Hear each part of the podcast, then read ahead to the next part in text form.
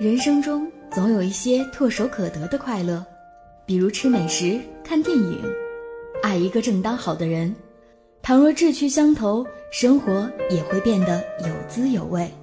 三十一段关于吃饱和被爱的故事，红尘俗世，饮食男女，青春治愈系作家紫锦轩全新力作《爱上你的味道》现已上市，登录淘宝雪漫书屋、当当、京东、亚马逊。均可购买。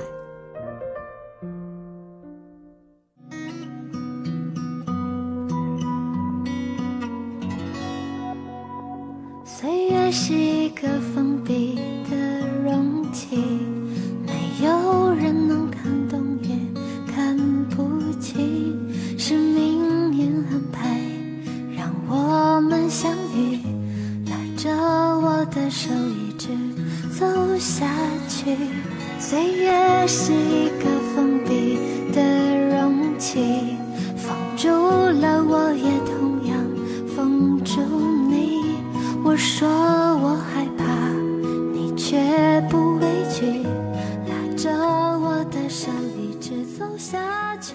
Hello，大家好，欢迎收听雪漫电台，我是石榴。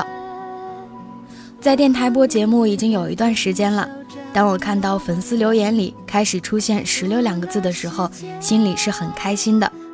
还记得一开始的时候，会有很多朋友留言说：“石榴姐啊，你还记得我吗？我就是那个秋香啊。”我都会在心里默念：“我不是那样的石榴哦。”也有很多朋友会通过留言给我提很多很好的意见或者是建议，在这里呢，我要特别的感谢大家，也希望大家能够一如既往的支持和关注雪漫电台。也会看到这样的留言说：“我想看节目的文字版和歌单，要在哪里找呢？”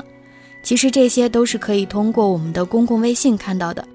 只要你微信添加公众号“饶雪漫”为好友，就能够收到我们每次的图文推送，或者是通过导航栏查看雪漫电台，就可以看到我们每期节目的图文版和歌单。今天我要跟大家分享的故事呢，来自于紫锦轩的新书《爱上你的味道》。故事的名字叫做《说好的路途遥远，我们一起走》。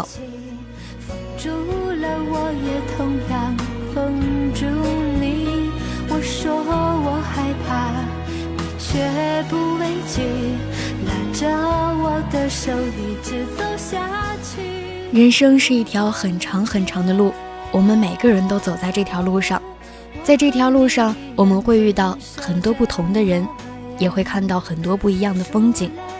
但是，当我们独自走在这条路上的时候，都怀抱着一种美好的期望，希望可以遇到那样的一个人，和我们一起走下去。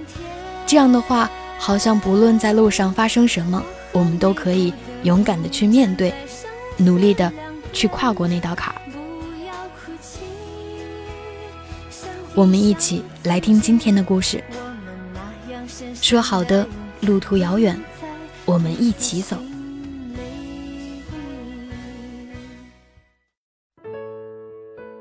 那天我跟周蓉在看一档很火的相亲节目，我问他：“你觉得我要是上去，会有几个人留灯啊？”他眯着狸猫一样细长的眉眼，思索了一会儿，说：“四个吧，他们的灯坏了，关不了。”我心想。这几年五斤重的相机都白扛了，原来我在周荣心目中的形象就这样不堪呐。可接下来他说了，这种情况不包括我，如果我在场，就算是现场突然停电了，我也会为你举起我的国货手机，你跑不掉的。周蓉很喜欢旅游，而我是个宅男，大家都很不解当年我们是怎么走到一起的。大学的时候，他是旅游系。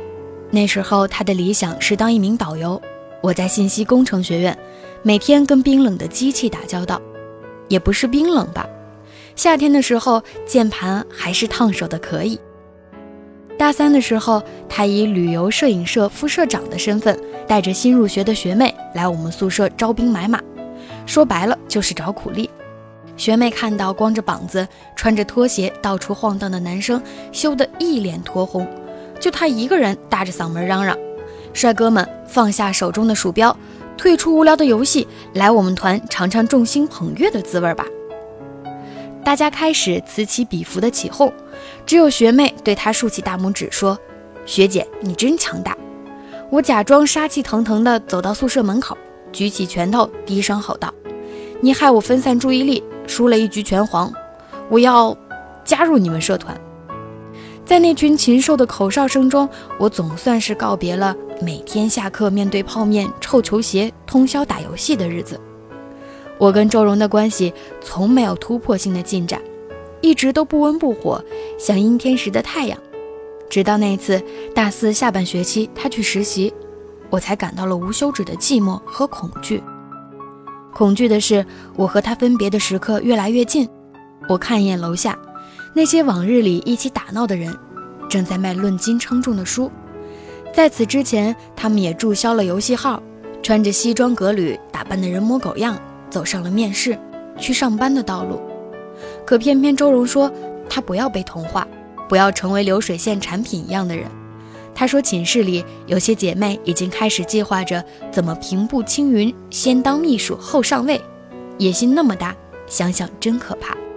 我说，现实就是一部《甄嬛传》，只是我们都是那些无心恋战的小奴才、小丫鬟。他在旅行社当了四个月导游就走了。他说，这次实习不过是让他看清了旅行团的暗箱操作和内幕。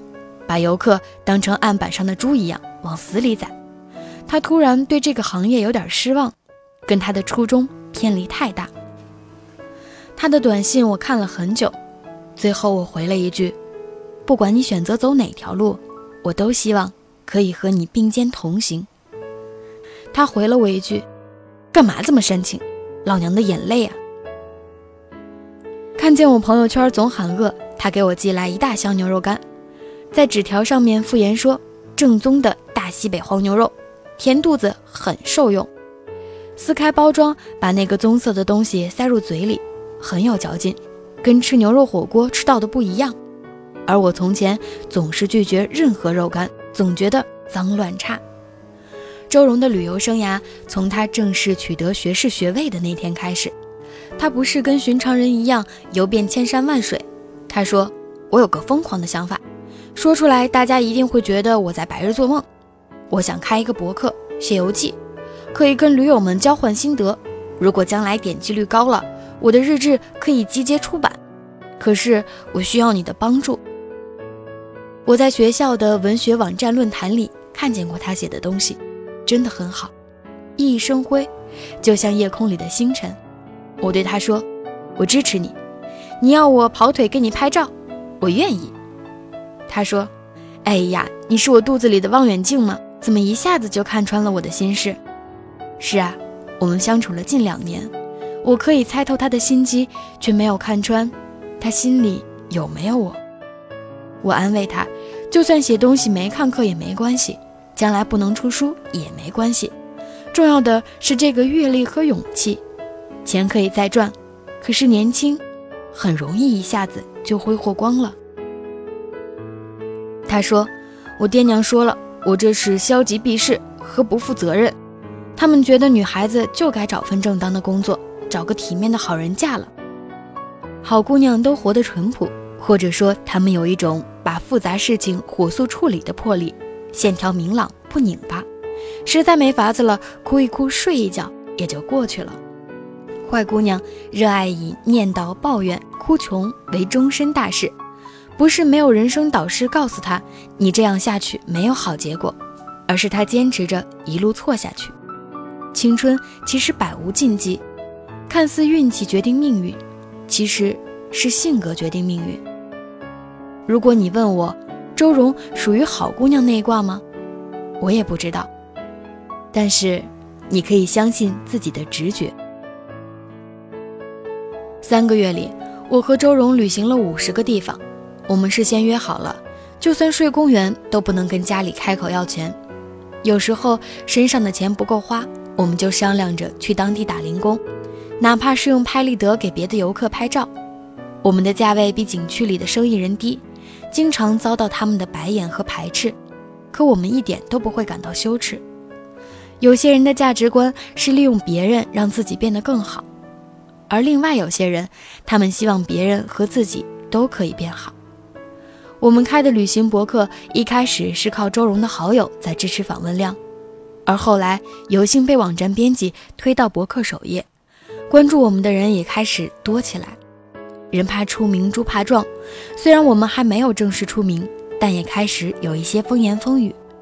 有人在评论里不怀好意的讽刺，这些人整天无所事事，就知道臭美和炫耀，不是被包养的，就是富二代啃老族。丫还需要我赞助你们照一照自己？看到的那天我就气急了，我开始删评论，彻夜的跟那几个人掐架。后来被周荣发现了，他说。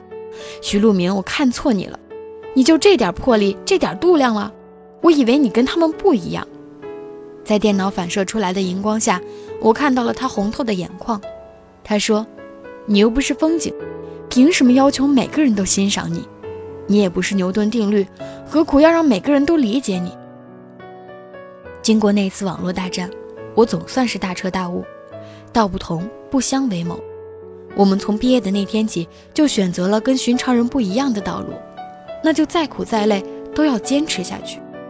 争辩只能代表心虚和急需被主流认同。二零一四年，赶上春运返潮的我们，在武汉遇上暴风雪封路信号，我和周荣在面包车里被困了十几个小时，靠一壶水和半包牛肉干撑了下来。我开玩笑说，我以为我们会在这里殉情。他给了我虚脱却灿烂的笑容作为回应。不行，要死也得把这一次的心得和图片更新了再死。老天要给我机会写个惊天地泣鬼神的遗书，流芳百世啊！周荣在我们相识三周年的时候给我带来好消息，他说出版社的编辑陆续找上他，他挑了价格不高但流程比较神速的一家，目前稿件已经进入排版阶段。他说，徐路明。这可是我们爱情的结晶。别的同学聚会带孩子，我们就带这本书去。我很开心，说不出的开心。冰雪消融的时候最冷，我的焦距不怀好意的抖啊抖着。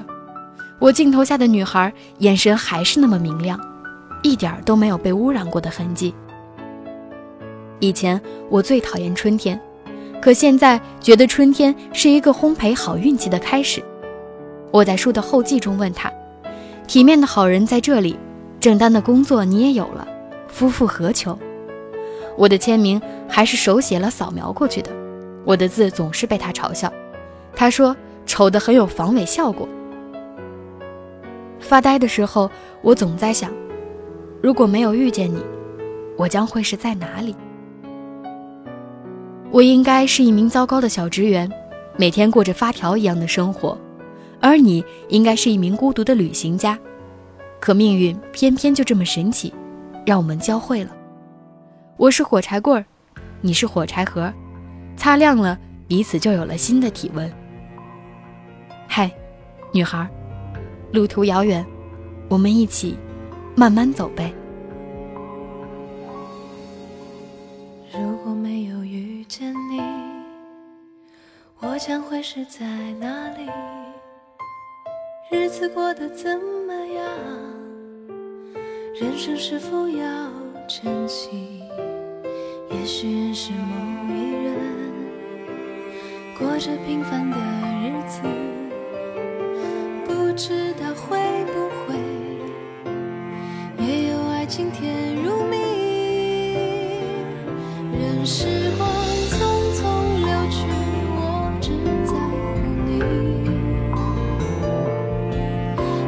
情。